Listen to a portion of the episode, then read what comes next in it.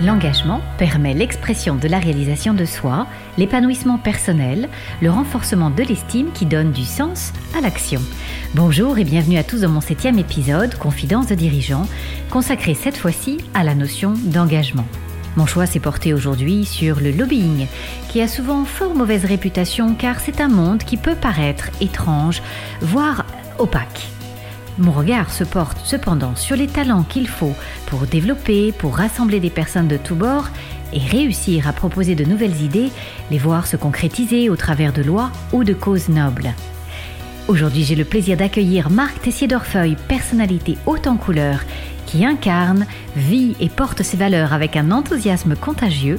Vous découvrirez à la fois l'itinéraire d'un lobbyiste libre, original et décomplexé, qui rassemble tous les bords politiques. C'est aussi un chef d'entreprise qui doit gérer et assurer le développement de son agence de lobbying comme public. Bonjour Marc, sois le bienvenu. Bonjour Viannette, on ne peut être que bien dans ce divan tout rose. Je suis ravie de t'accueillir pour que tu nous racontes comment tu es passé de l'engagement politique en tant que plus jeune élu parisien à l'époque à l'engagement entrepreneurial tout en donnant du sens à ton métier. Véritable passerelle et décodeur hors pair de tous les circuits complexes, administratifs et législatifs, Marc, tu permets de faire entendre la voix au sommet de l'État, de ceux qui ne se font pas entendre, afin que les élus locaux et les décideurs puissent être à l'écoute du monde économique. Alors tu es rassembleur, tu défends des sujets au-delà des clivages, tu es également un tisseur de liens, tu accueilles au sein de tes nombreux clubs ouverts à l'international des mondes très différents de la politique et de l'entreprise, en utilisant ta force de conviction, ta finesse et tout en partageant avec ta convivialité légendaire la découverte et le rayonnement de la gastronomie française. Tu en es aujourd'hui le porte-étendard, alors autant joindre l'utile à l'agréable. Marc, peux-tu nous parler de ton aventure entrepreneuriale et politique? Écoute, moi j'ai démarré à très jeune, comme beaucoup, euh, dans les manifs contre Savary. J'étais pas tout à fait heureux quand François Mitterrand est arrivé avec un gouvernement avec des communistes au pouvoir. C'était une partie de mon engagement, hein, bien évidemment. Mon père est mort en 1983 et je me suis noyé de chagrin dans un engagement politique, d'abord dans les manifs contre Savary, puis ensuite chez les jeunes RPR, où euh, très rapidement, euh, avec la capacité de mobilisation, d'énergie que l'on avait, de mobiliser des jeunes derrière Jacques Chirac, on m'a demandé de prendre des responsabilités, euh, tant comme patron des jeunes RPR de Paris qu'au niveau national, auprès euh, d'abord de Roger Carucci, puis d'Éric Raoult, puis euh, de Nicolas Sarkozy. C'était des périodes fabuleuses où Alain Juppé me faisait une très très forte confiance, notamment en 1988, pour réécrire tous les discours de Jacques Chirac en, en direction de la jeunesse. As-tu des souvenirs avec Jacques Chirac? Est-ce que c'est un homme qui t'a transmis quelque chose? Moi, j'ai eu la chance d'être le responsable des jeunes RPR de Paris euh, au moment où Chirac était président du RPR. Et on a fait des choses formidables pour, Jacques Chirac. Un jour, euh, pris d'assaut la passerelle des arts en mettant des dizaines de milliers de ballons, des affiches qui étaient dans le ciel euh, pour soutenir les candidats qui étaient soutenus par Chirac. J'ai racheté un bus des années 1950 avec les jeunes RPR pour en, faire un lieu de, de rencontre. Il faut que je te dise, c'est une confidence. Moi, je suis du canton de Bernadette, je suis du canton de Jacques Chirac, je suis corésien. Donc euh, Chirac, ça me parle en tant qu'ancien élu de Paris, en tant que responsable des jeunes RPR. Mais la Corrèze, c'est aussi mon territoire, ce sont mes racines, c'est ma famille qui est en Corrèze. C'était euh, une ambition pour la France, c'était des valeurs euh, qui étaient les miennes. Puis avec euh, Alain Juppé, on a fait des choses formidables. On l'a accompagné dans son élection dans le 18e arrondissement. Alors si tu veux une confidence, on a collé avec les Michettes de chez Michou après le spectacle de chez Michou pour Alain Juppé dans Paris. C'est des choses qu'on n'oublie pas. Et Nicolas Sarkozy? Ah, Sarkozy, c'est une histoire complexe. Euh, d'abord parce que quand il a été nommé euh, responsable national des jeunes RPR avec moi, puis après lui tout seul, euh, c'était un inconnu. C'était le maire de Neuilly, certains le connaissaient. C'était un garçon extrêmement ambitieux qui a réussi et je m'en réjouis pour lui, mais on n'était pas tout à fait sur la même longueur d'onde. Moi, je m'occupais plus des, droits de l'homme et, et l'envie de dire aux jeunes, engagez-vous pour des raisons euh, humaines, euh, volontaires, de société. Euh, il prenait l'ambition, il était ambitieux et il a réussi. Quelle qualité faut-il pour défendre des causes comme les tiennes? Et où vas-tu chercher tes ressources, ton énergie? Qu'est-ce qui te nourrit à ce moment-là? D'abord d'y croire, souvent. J'ai un peu de mal à aller défendre des causes auxquelles je ne crois pas. Donc à, 98%, j'épouse les causes de mes euh, partenaires, de mes clients, des clubs que l'on a portés. Et puis cette énergie, c'est l'envie euh, euh, d'être une passerelle, de porter des idées. En fait, grâce à, à Comme Public et à l'entreprise que j'ai créée quand j'avais 30 ans, j'ai fait de la politique autrement en rassemblant des gens de droite, de gauche, aujourd'hui on dira de majorité ou de l'opposition, et puis surtout des petits, des grands partenaires. Euh, on est les lobbyistes aussi de ceux qui n'ont pas les moyens de s'exprimer tout seuls et qui ont besoin de trouver des passerelles comme nous pour aller faire passer des messages, quels que soient les gouvernements. Alors, tu as démarré ta carrière professionnelle et qu'est-ce qui t'a permis de te mettre la voix sur ton futur métier de lobbyiste? Tout simplement mon parcours. J'ai été en effet jeune élu, j'ai travaillé dans la communication, j'ai fait des études de droit et la somme de ces trois choses euh, permet, je pense, de démarrer une carrière de lobbyiste. Comment tu as construit les fondamentaux de ton agence? Écoute, euh, je l'ai d'abord lancé, euh, on n'était pas nombreux, on avait décidé de faire de la communication pour les collectivités locales, mais dès le lancement, j'avais en tête de pouvoir faire du lobbying. Pendant cinq ans, on a été et agence de communication institutionnelle et agence de lobbying. Euh, j'ai eu la chance d'avoir un premier client qui était le Téléthon, l'association française contre la myopathie. C'était absolument passionnant, juste après l'affaire de l'Arc, où certains ont voulu interdire ou euh, ou trop contrôler le monde associatif, euh, où l'État voulait reprendre le pouvoir sur le monde associatif comme l'Association française contre la myopathie. C'était des années fabuleuses de pouvoir empêcher euh, en effet des amendements qui auraient coupé les ailes à toutes ces associations caritatives. Je me suis occupé d'un syndicat d'emballage en bois léger, ça c'était aussi passionnant. Ce sont des petits producteurs de cagettes, de bourriches d'huîtres, de boîtes de camembert, où le plastique était en train de prendre toute sa place et, et empêcher les cagettes en bois d'aller dans les restaurants euh, euh, voir dans les grandes surfaces. il a fallu rappeler à l'époque, euh, le plastique c'était moderne, c'était propre, c'était la santé, et le bois c'était ringard, alors qu'aujourd'hui le bois c'est l'écologie. Le bois c'est même Paul Bocuse a soutenu notre cause en considérant que les fruits et les légumes et les salades arrivaient plus fraîches dans les restaurants pour les servir aux consommateurs.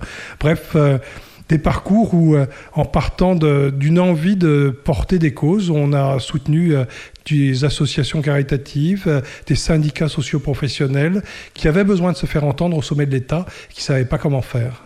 Quelles sont les qualités d'un bon lobbyiste selon toi? D'abord et avant tout, oublier l'idée qu'un lobbyiste c'est quelqu'un qui a que des réseaux, c'est de la stratégie c'est une capacité d'écoute de, ses clients et de transformer euh, le besoin du client en une idée politique. C'est une connaissance, bien évidemment, du monde législatif et réglementaire. Un bon lobbyiste, c'est quelqu'un qui sait écouter, transformer un besoin en une solution politique et donner envie à des décideurs publics et politiques de changer la loi parce qu'ils considèrent que c'est juste et légitime de la changer eu égard à la cause euh, qui est venue s'exprimer auprès d'eux. Et quel euh, type de, de grand succès tu as eu? J'ai eu d'abord euh, en idée de conseil de la ville de Paris de faire du demi-tarif pour les voitures. Et je me suis dit, à 2000 euros le stationnement à Paris par an, payer que 1000 euros tous les ans et économiser en 5 ans 5 000 euros sur le prix d'achat, tiens, si j'allais voir Smart pour leur proposer d'essayer de généraliser cette idée. Et puis on l'a généralisé aujourd'hui. D'ailleurs, la ville de Paris a adopté l'obligation dans tous les parkings neufs d'avoir du demi-tarif pour les petites voitures. C'est des idées qui ont construit mon club des voitures écologiques. On essaie d'être aussi dans le bon sens au quotidien. Le GPL était à l'époque soutenu par Dominique Voynet, ministre écologique. Pourtant, à l'entrée des parkings, il y a le interdit au GPL. Et pourtant, aujourd'hui, il y a une soupape de sécurité pour tous les véhicules. Eh ben, on a pris le soin de changer ces interdits en bienvenue au GPL, que les interdictions administratives deviennent des encouragements. Et actuellement, je m'en réjouis, en 2020, le GPL est en train de redémarrer après s'être arrêté pendant 10 ans parce que les constructeurs relancent et parce que les gens ont besoin d'avoir des véhicules plus propres. Le GPL est à 0,88 centimes le litre à la pompe et rouler au GPL, au bioéthanol, au GNV, c'est moins cher, c'est plus écologique et ça trouve aujourd'hui un territoire notamment aussi du côté des consommateurs. Et quel autre secteur tu vas toucher? Un pôle énergie et euh, mobilité durable, un pôle urbanisme, mais aussi du Club des maires de la rénovation urbaine qui adhère chez nous et je vais pas tarder à lancer le club cœur de ville dans la logique de la politique du gouvernement sur ces 220 villes oubliées, puis un pôle économie sociale et circulaire où on a un, le club l'emballage léger en aluminium et en acier qui porte aujourd'hui avec Nespresso, avec Bell, avec l'or de Maison du Café, la politique euh, de recyclage de l'ensemble des petits emballages, mais aussi un pôle sociétal euh, et social avec le club Bien vieillir ensemble et qui est un vrai sujet de société avec le Covid. Et on a lancé un club prévention et santé. Et puis on a un immense pôle agricole qui fait l'originalité de notre agence pour mobiliser les parlementaires sur le classement du patrimoine gastronomique français au patrimoine immatériel de l'UNESCO, du repas gastronomique français. Nous avons fait ce travail et aujourd'hui ce club de la table française nous permet de réunir des boulangers, aux bouchers, à des grandes associations euh, de l'agroalimentaire, au vin bien évidemment, aux spiritueux. Et nous avons euh, eu la chance depuis maintenant deux ans, assure le secrétariat général d'Eurotoc, l'association des chefs cuisiniers euh, européens, présidée par Guillaume Gomez, le chef de l'Élysée. En quoi tu es décomplexé? Parce que j'assume parfaitement, tout le monde dit le lobbying c'est effroyable, c'est de l'influence. Non, le lobbying c'est la vie. Les citoyens ont besoin de peser sur les décisions publiques. On élit des gens, euh, mais pas pour avoir un programme euh, dont ils vont décider de tout faire comme ça sans se de la vraie vie, c'est-à-dire celle des entreprises, petites, moyennes et grandes. On a la chance, au travers de nos clubs, de réunir des petites, moyennes et grandes entreprises qui ont besoin d'être entendues. Et nous sommes une passerelle euh, aujourd'hui pour pouvoir en effet faire entendre des causes différentes et de temps en temps de prendre aussi, parce que c'est important euh, en tant que chef d'entreprise responsable, nous portons euh, aujourd'hui bénévolement, hein, en tant que mécénat de compétences, des causes que l'on offre gracieusement nous l'avons fait pour Ferme d'avenir, porté par Maxime de Rostolan. Nous le faisons aujourd'hui sur l'endométriose, euh, qui est une cause importante. Et grâce au travail qui a été fait par le pôle économie sociale particulièrement, pour la première fois, un ministre a décidé d'inscrire sur les maladies qui pourraient être remboursées l'endométriose, parce que cette association nous a convaincus que c'était une belle cause et on a décidé de les porter. Qu'est-ce que tu peux dire pour donner envie de pratiquer ton métier D'abord, il y a de plus en plus d'écoles euh, où on enseigne le lobby. C'est plus qu'à Sciences Po, c'est à Dauphine, c'est à Lyon. Aujourd'hui, c'est un métier d'abord reconnu transparent, il y a des règles. Euh, moi, je suis membre bien évidemment de l'AFCL. Nous sommes déclarés à la haute autorité de la transparence de la vie publique. Oui, faire du lobbying, c'est permettre de porter auprès des entreprises, ben, de faire cette intermédiation. Vous s'intéresser à la vie publique et politique, vous s'intéresser à la vie économique, et se dire est-ce que je peux être une passerelle entre les deux? Les écologistes luttent contre les lobbyistes en disant c'est dingue ce pouvoir, mais quand on porte du photovoltaïque de la part des écologistes, quand on porte de l'énergie éolienne, qui va construire derrière tout ça? Ce sont des entreprises. Derrière chaque décision politique, on n'est pas à Moscou et encore moins sous l'Union soviétique. Donc ce n'est pas le peuple qui réalise, ce sont les entreprises qui fabriquent. Et si on rend quelque chose d'obligatoire pour la sécurité des Français, comme le casque obligatoire, comme les bandes jaunes obligatoires, ben, il y a des fabricants de casques qui vont profiter et créer des emplois grâce à cela. Toi, c'est la défense du territoire oui, c'est bien, bien au-delà.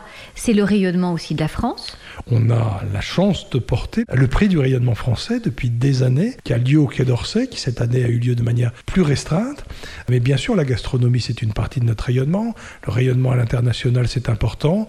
Et mon engagement aujourd'hui à l'international est essentiellement tourné vers l'Afrique francophone. Aujourd'hui, plutôt au travers du club des partenariats publics-privés, pour aider ces pays à, trouver des nouveaux outils juridiques pour mieux investir, massifier des investissements, qu'ils soient en PPP marchands ou PPP sociaux. Euh, L'Afrique a besoin de 100 milliards par an d'investissement. Il faut trouver euh, des astuces qui permettent demain à des investisseurs de dire je vais en Afrique, moi j'y crois beaucoup et je souhaite même que nos agriculteurs demain trouvent le chemin de l'Afrique pour créer des coopératives euh, pour demain euh, aller euh, produire de la mangue, produire des melons sur le continent africain et assumer et assurer de la prospérité pour tous. Qu'est-ce que c'est pour toi un dirigeant? C'est quelqu'un qui montre le cap, qui montre l'exemple, qui relève les manches, qui se mouille le dimanche s'il le faut, qui essaye de donner envie à ses équipes d'avancer ensemble. L'esprit entrepreneurial pour toi, c'est quoi? C'est une excellente question, ma chère Viannette. c'est euh, d'être libre. Quand j'ai créé ma boîte, en effet, euh, pourquoi je l'ai fait? C'est que j'avais euh, pas envie d'avoir un patron au-dessus de moi. je sais qu'il y a des gens qui avaient un patron au-dessus d'eux, j'essaie d'accompagner, mais c'était ça, c'était cette liberté et cette difficulté. Il faut appeler un chat un chat. Hein. Les moments où on est seul dans son bureau, où on sait On n'a plus grand monde à qui parler, euh, on ne sait pas si on va pouvoir payer les salariés à la fin du mois. C'est un choix de liberté d'entreprendre. Mais je crois que c'est ça, c'est cette liberté de, de pouvoir décider.